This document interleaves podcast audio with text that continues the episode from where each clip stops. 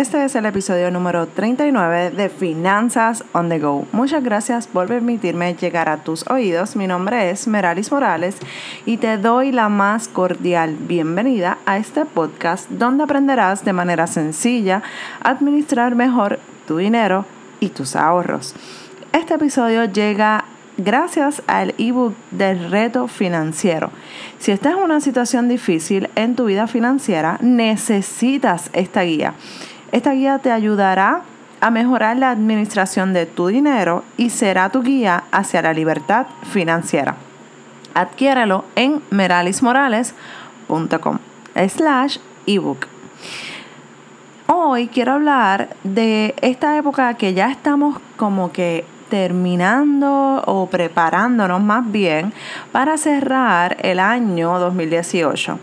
Y muchas personas pues están hablando de cómo están las metas, eh, qué puedes hacer al cierre de este año, qué estás haciendo, qué no hiciste para poder ponerlo en práctica y acelerar ese tiempo que no aprovechaste durante los meses anteriores que puedas adelantar lo suficiente en estos últimos tres meses que está pasando y que comenzó en octubre. O sea, que es el último trimestre del 2018. Entonces, muchos de nosotros quizás hemos trabajado algunas metas, quizás hemos dejado otras a un lado, pero muy probablemente el dinero que tú querías ahorrar desde el 2018, desde el comienzo de 2018, no lo pudiste lograr y quizás te estás lamentando. Yo espero que no te estés lamentando y hoy comencemos a realizar algo diferente.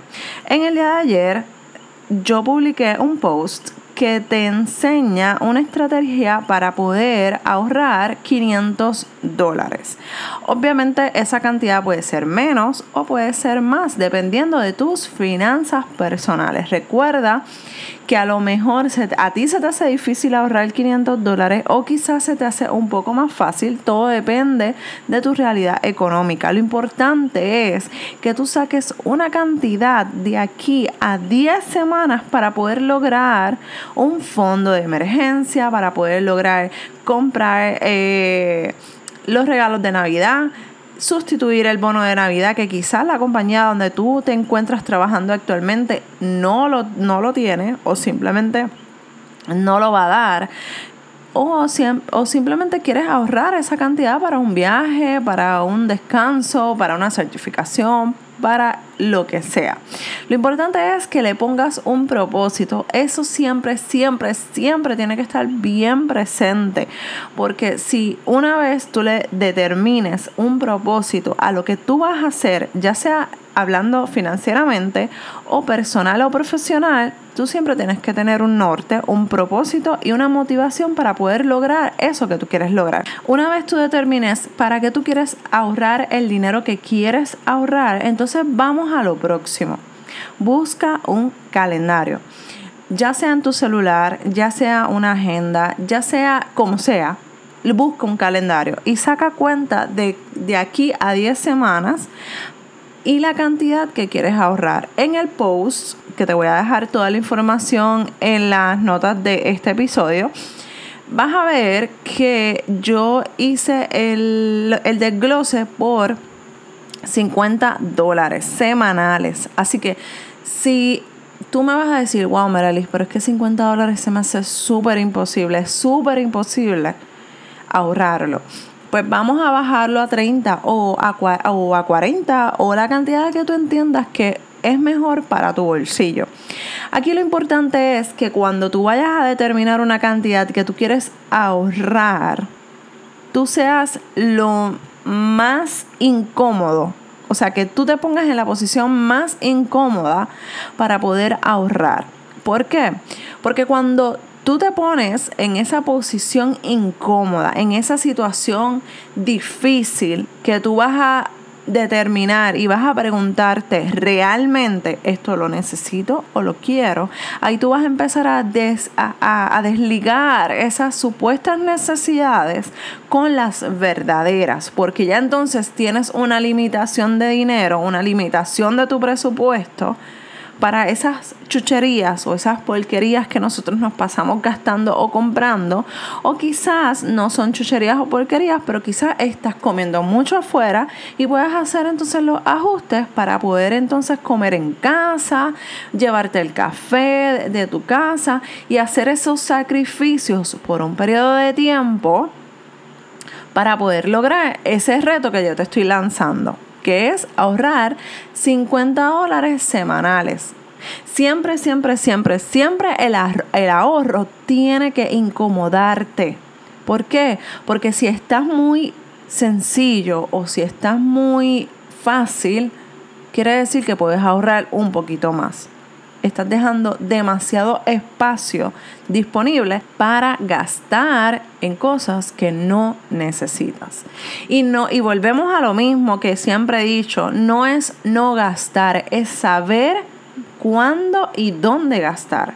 Por eso tú necesitas hacer un presupuesto, porque una vez tú determines qué cantidad tú vas a gastar en ropa, en educación, en las salidas, en el café, en la comida fuera de casa, en la comida para la casa, una vez tú determines esas cantidades por categorías, ahí es que entonces tú vas a decidir y vas a, vas a poder gastar, ok, tengo cierta cantidad para comprarme la cartera que quiero comprar, los zapatos que quiero comprar, el dulcecito que me quiero comprar, el café fuera de casa que me quiero disfrutar, todas esas cosas te van a... Una vez tú tengas el presupuesto, tú puedes hacer todas esas cosas sin ningún tipo de remordimiento. Pero tenemos que organizar nuestras finanzas personales. ¿Ok? Ok, Meralis. Chévere. Acepto tus retos ¿qué es lo próximo? ¿Dónde consigo el bendito dinero para esto? Mira, yo te en el post yo te doy tres opciones. Una de ellas quizás te pueda tomar un poquito más de tiempo, pero la primera te lo he dicho en otras ocasiones. Comienza a buscar en tu casa qué es aquello que tú puedes sacarle dinero. Busca ropa que ya no te sirva, que esté en buenas condiciones y que en algún momento me la pondré cuando rebaje 20 libras. Mira, no, eso no va a pasar. Y cuando llegue el momento en que rebajaste los 20 libras, estoy segura que vas a querer comprarte ropa nueva, porque ese cuerpazo que vas a tener nuevo, vas a querer exhibirlo en ropa nueva. Así que vamos a ser realistas y aquello que ya no estés usando, ropa que no estés utilizando, zapatos que no estés utilizando, joyería o hasta carteras que tú digas como que wow, esto lo compré totalmente innecesario, pero puedo salir de ella y le puedo sacar 10, 15 dólares o 20 o dependiendo de lo que sea, un poquito más de dinero. Y ahora yo creo que es el momento en el que más auge se está tomando esto de las tiendas de segunda mano. Busca estos sitios, busca lugares o busca en, mira, en Facebook hay una, una sección en la que tú puedes vender o sea, venden de todo allí. Si te metes en el marketplace de Facebook, venden de todo. Así que pon allí lo que, lo que no estás utilizando, lo que ya está ocupando espacio en tu casa y genera dinero sobre eso.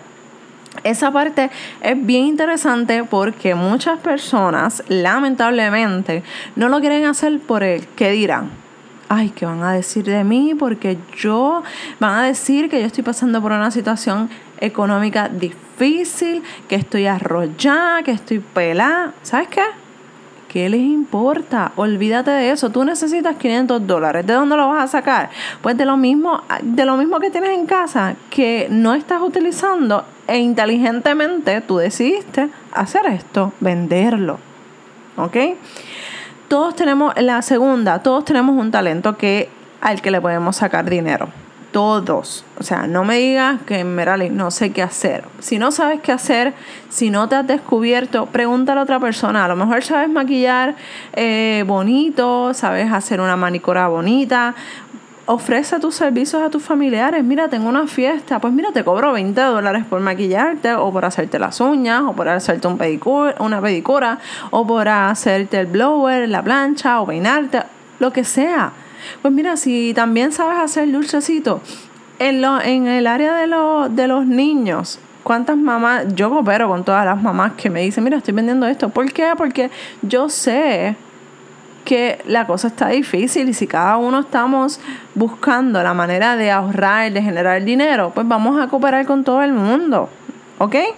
Y vamos a olvidarnos del que dirán. Esa parte es súper esencial y tenemos que tener una visión un poco más allá.